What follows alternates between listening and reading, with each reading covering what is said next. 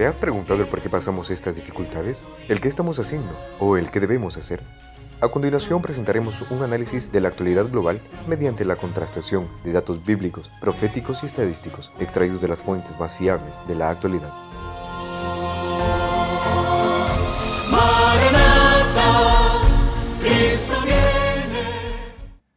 Un saludo queridos amigos que nos escuchan. Estamos muy contentos de comenzar este conversatorio, esta nueva modalidad de presentar a ustedes algunas novedades, algunas verdades extraídas de la Biblia, del espíritu de profecía. Y quiero darles la bienvenida. Bienvenido a ustedes también, queridos amigos que nos acompañan. Un cordial y fraternal saludo para todos nuestros hermanos y amigos que nos escuchan en los diferentes países un saludo, igualmente estamos aquí felices y contentos sabiendo también que ustedes nos están escuchando y vamos a tener algunos temas y uno especial que, que tocaremos el día de hoy sobre la economía. ¿Qué nos viene para estos tiempos en la situación económica? A través de lo que es la Biblia y lo que es el espíritu profecía y por supuesto siempre sacando mucha información sobre lo que habla la prensa y la información internacional, ¿no? Efectivamente, tenemos muchas noticias respecto al ámbito económico y evidentemente como respuesta en la parte social. Uno de los países eh, más grandes del mundo, Estados Unidos, está viviendo algunas convulsiones sociales por algunos temas de violencia dentro de, dentro de sus fronteras. Sin embargo, dentro de todas estas noticias que en general son malas, si abrimos el diario creo que el 90%, y estoy poniendo un número, el 90% van a ser noticias pesimistas, ¿no? Sin embargo, hoy amanecimos con una noticia interesante y quiero lanzar esta noticia y es que la dexametasona está siendo probada como un remedio efectivo, al menos en Reino Unido, y la OMS lo empieza a celebrar. ¿Ustedes, amigos, vieron alguna noticia positiva o en su defecto alguna noticia que les haya sorprendido, inclusive en su negatividad?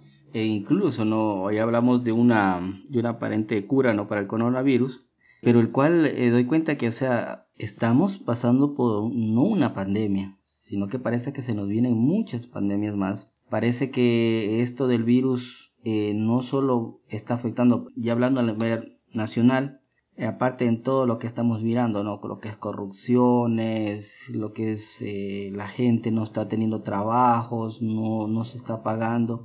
Entonces todo esto nos está envolviendo en una crisis, tanto social y emocional. Entonces, no sé qué más puede hacer a nivel internacional que también a ver si tal vez a lo exterior de nuestro país será que tal vez hay noticias positivas o, están en las mismas. Como lo mencionaste anteriormente, en la mayoría de los diarios de los países latinoamericanos, las noticias son desalentadoras. La mayoría de noticias indican que la economía está afectada, de que hay un escalofriante índice de pobreza que está aumentando. Sí, la Organización Internacional del Trabajo, por ejemplo, para Latinoamérica, estima que el desempleo subirá entre el 8,1 al 11,5%. Esto es bastante desalentador. Bueno, ¿cuáles son las razones? Una de las razones es la economía precaria. Por ejemplo, ellos dicen que nuestra economía es muy precaria y es verdad.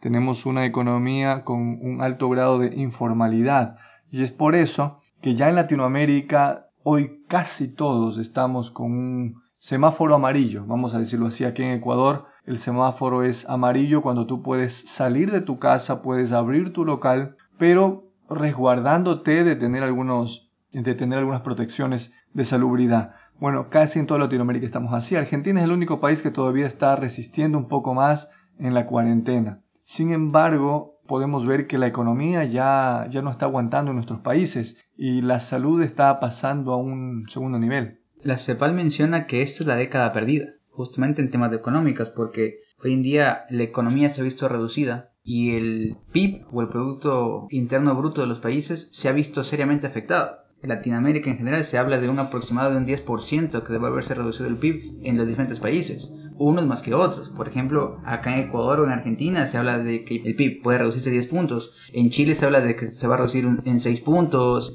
Eh, en España creo que ya también llegan cerca del 10. En Venezuela ya están superando el 20. Entonces hablamos de una decreciente, un decreciente nivel económico y eso va a llevar a la pobreza. Es más, la CEPAL dio un, un índice hace unos días donde ellos estimaban que solamente aquí en Latinoamérica iba a alcanzar el 34.7% de la población, iba a llegar a la pobreza. lo que significan unos 200 millones de personas. Y un 13%, es decir, unos 84 millones de personas, iban a llegar a la pobreza extrema.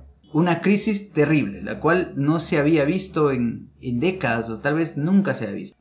Eh, bueno, vemos como la, las, la estadística así lo dice, ¿no? Pero también a veces recordemos que en estos tiempos de salud, también hemos visto, no solo en el Ecuador de paso, ¿no? Esto de la salud, ustedes saben que es una de las industrias más rentables. Y ahí vemos, hemos visto que la parte de que la gente, los, los que tienen más dinero, pues se han hecho mucho más ricos. Y ahí entra lo que nos dice Eclesiastes 5, 11 y 12. Porque mientras más se tiene, más se gasta. Y que se gana con tener, aparte de contemplar lo que se tiene, el que trabaja, coma poco o coma mucho, siempre duerme con gusto. El rico, en cambio, sus riquezas no lo dejan dormir. Un consejo sabio de la Biblia de lo que está pasando, ¿no? Para las personas que se han estado tal vez lucrando de las personas que ahora, como nos decía nuestro compañero, están pasando por momentos tan difíciles en la salud. Y gracias, gracias amigo, porque justamente introduces un tema interesante. Y yo les quiero hacer esta pregunta. ¿Qué soluciones se presentan? Estamos viendo que en distintas partes del mundo se están tomando distintas soluciones. Distintos economistas, muchos ortodoxos están proponiendo el ajuste en las cuentas, están proponiendo el ahorro, otros un poco más liberales, otros un poco más, más heterodoxos dicen, no, tenemos que ah, gastar más. ¿Qué soluciones han encontrado ustedes para los problemas macroeconómicos, pero también los microeconómicos?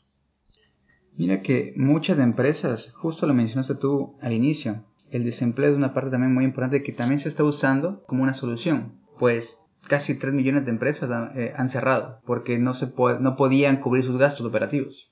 Y su solución fue despedir a sus empleados. Solamente voy a poner aquí un ejemplo que justamente está investigando y en Lima, en el, departamento, en el departamento de Lima, dice que se estima que aproximadamente 2 millones de personas perdieron sus empleos. El departamento de Lima tiene aproximadamente 10 millones de personas. Hablo de las personas que son económicamente activas. Y así como pasó allá en Lima, también pasa acá en Ecuador, pasa en Colombia, pasa en Chile, pasa en diferentes lugares, porque las empresas ya no tienen cómo poder solventar sus gastos y lo que tienen que hacer es declararse en bancarrota. Más aún, incluso en los registros del IES, ¿no? Se ve que mucha gente ya ha salido y eh, esta semana escuchaba a un economista y decía, tal vez ahora el Ecuador todavía lo está soportando, pero está pasando la parte que en algunas familias, no en todas, en algunas no tienen ni trabajo, pero en las en algunas familias está trabajando una de las dos o tres personas que trabajaban antes. Eso quiere decir que las personas, hay personas, hay familias que están aguantando con un sueldo, mientras el país vemos cómo se está disolviendo en la parte económica. Y el economista decía que de aquí vamos a ver cómo nos depara para el mes de noviembre y diciembre, con qué nos iremos a sostener porque obviamente nosotros vemos que no hay recursos y no estamos todavía preparados para este tipo de, de pandemias, nunca estuvimos preparados de paso, ¿no? Pero la verdad nos está cogiendo bastante ahora. Las soluciones más cercanas a corto y mediano plazo para muchos economistas es poder entregar ayudas económicas, poder tener más bonos, pues los bancos entreguen dinero, que el dinero esté circulando, porque el momento en que el dinero llega a dejar de circular, es donde el caos se vuelve incluso mucho más denso, mucho más terrible. Ahora, creo que es, es una causa bastante lógica que una vez que existe una crisis económica, acto seguido eh, vienen los problemas sociales. Ya lo vimos en Ecuador, vimos los saqueos, vimos intentos de saqueo de saqueos en Italia, eh, vemos protestas en Estados Unidos, etcétera, etcétera. Y esto está por crecer. Y ahora vamos a la parte más hermosa de esta, de esta sección, de este conversatorio, queridos amigos. Yo les quiero hacer esta pregunta, a ustedes también que nos escuchan. ¿La Biblia habla de economía? ¿Qué dice la Biblia? Porque sí, estos problemas son nuevos para muchos, para las generaciones más actuales son problemas nuevos. Para los economistas nunca nadie ha vivido una pandemia tan global como esta. Ahora, ¿podemos encontrar alguna solución en la Biblia? La Biblia es tan linda y tan perfecta que tiene muchos pasajes que se refieren a la economía. Aunque la mayoría podemos encontrar más pasajes que se refieren al dinero y al amor al dinero, vemos por ejemplo que Jesús siempre habló de temas también de economía, aunque muchos así no lo quieran ver. Pero en un análisis que realicé, De las 30 parábolas aproximadamente que hizo Jesús en los cuatro evangelios, 15 de ellas tienen algún mensaje para la economía. Entonces Jesús siempre hablaba acerca de la economía. Es más, cuando hizo el milagro de alimentación a los 5000, Jesús dijo algo muy importante y muy lindo. Le dijo, recojan los pedazos que sobraron para que no se pierda nada. Un claro ejemplo de economía. Jesús, que era Dios mismo, tranquilamente podía volver a hacer ese milagro y volver a hacer que aparezcan 5000 pesos más y que el hambre terminara. Pero no, ¿qué les dijo? Recojan los pedazos para que no se pierda nada. Más incluso ahí en Mateo 6:32, en la versión del 2002, nos dice, solo los que no conocen a Dios se preocupan por esto. Ustedes tienen como al Padre Dios que está en el cielo. Él sabe lo que ustedes necesitan. O sea, tal vez yéndonos un poco ya más a la, a la parte, porque recuerden que también Jesús no es que vivió en riquezas, pero Él nos está también haciendo ahora en esta, esta pequeña reflexión. ¿Hijos de quién somos nosotros? ¿Quién nos está guiando en estos momentos como cristianos? Ya que estamos leyendo versículos, quiero amigos leer un versículo también. Como tú mencionaste, muchos están enriqueciendo de la desgracia de otros. Mira lo que dice Lucas capítulo 12 versículo 15. Y les dijo, mirad y guardaos de toda avaricia, porque la vida del hombre no consiste en la abundancia de los bienes que posee. Es muy interesante que el Señor fue muy redundante siempre que se hablaba de la avaricia, del amor al dinero, de la preferencia de los bienes por sobre todas las cosas. Creo que este es el momento, no es el momento ideal para dejar a un lado la aspiración de solamente bienes materiales. No sé qué opinan ustedes. Ahí es cuando viene el texto de la Riviera Herald de 8 de julio de 1890, cuando dice, cuando comprendiéramos la importancia de estar en la unidad de la fe, nuestras oraciones fueran contestadas y también fuese contestada como fue contestada la oración de Cristo, en la que pidió que fuésemos unos así como Él era uno con el Padre. Sí, gracias por ese, por ese mensaje. Es muy importante que nosotros tengamos en cuenta que en e-, estos momentos son los momentos de estar unidos, de estar unidos en oración al Señor, ser uno con el Señor, pero también con nuestros hermanos. Recordemos lo que nos dice Hechos 20:35 donde el apóstol Lucas nos dice, con mi ejemplo he demostrado que es preciso trabajar duro para ayudar a los necesitados. Recordando las palabras del Señor Jesús, hay más dicha en dar que en recibir. Sabes que eso también nos lleva a Éxodo capítulo 23 o a, Levítico capítulo 25. En estos capítulos, Moisés explica la orden del Señor, ojo, orden del Señor, acerca del jubileo ese momento tan gozoso para los israelitas donde todas las deudas eran perdonadas.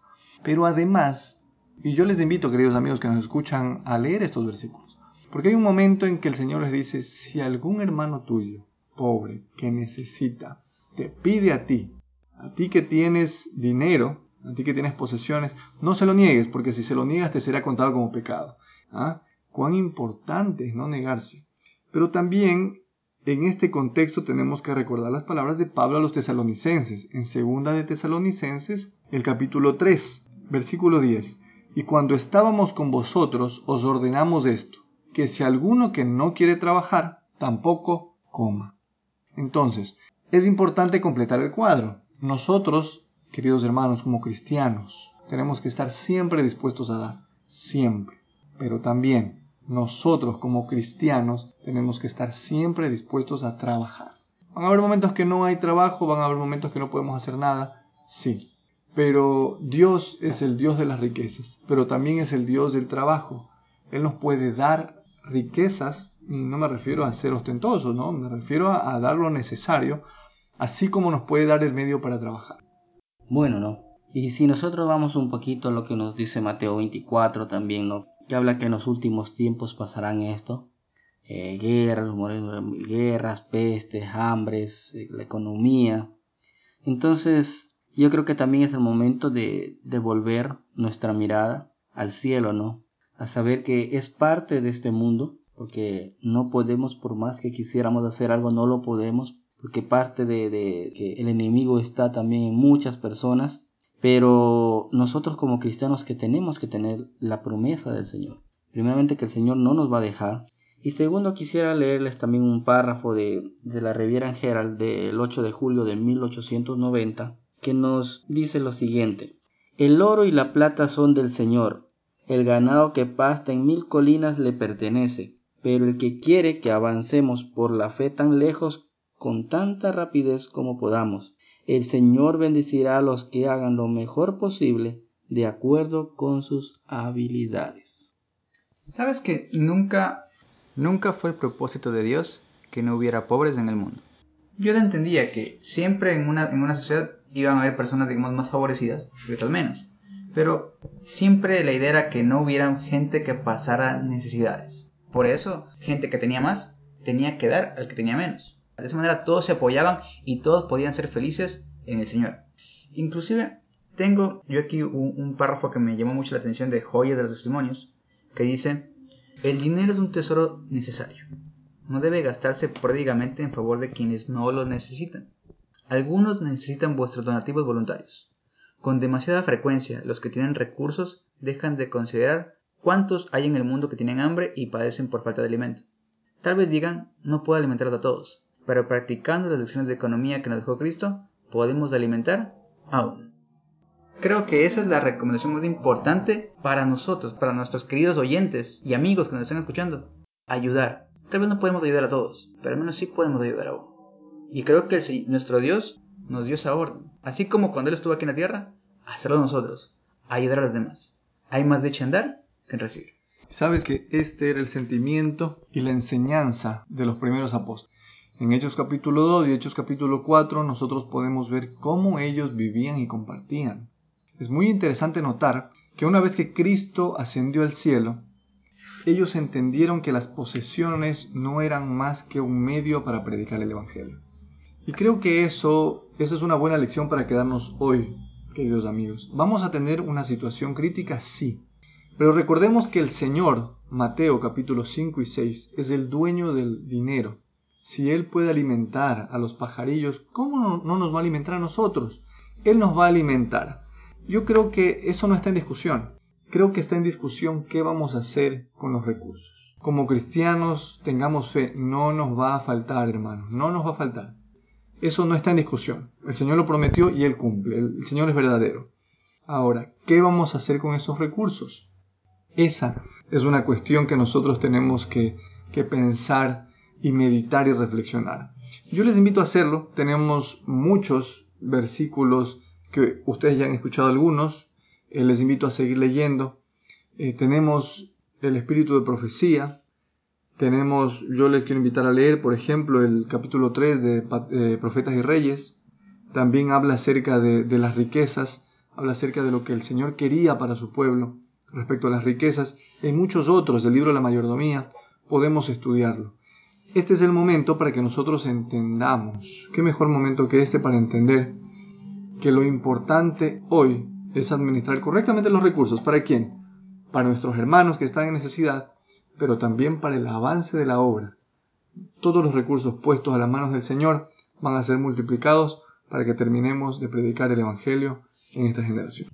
Y para cerrar esto con un broche de oro, quiero compartir de ustedes una cita que encontré en Consejos sobre Mayordomía Cristiana, que dice, si alguna vez hubo un tiempo cuando ha sido necesario hacer sacrificios, es ahora. Hermanos y hermanas, practicad la economía en vuestros hogares desechad los ídolos que habéis colocado delante de Dios y abandonad vuestros placeres egoístas. Y no nos olvidemos que mucha más dicha en dar que en recibir. Muchas gracias queridos amigos por acompañarnos en estos minutos. Esperamos que haya sido de bendición este, este conversatorio y esperamos también que nos acompañen, que nos acompañen en la próxima entrega. Estaremos actualizando estos temas y esperamos venir con temas mucho más interesantes para seguir esperando al Señor en espíritu y en verdad. Que Dios nos bendiga.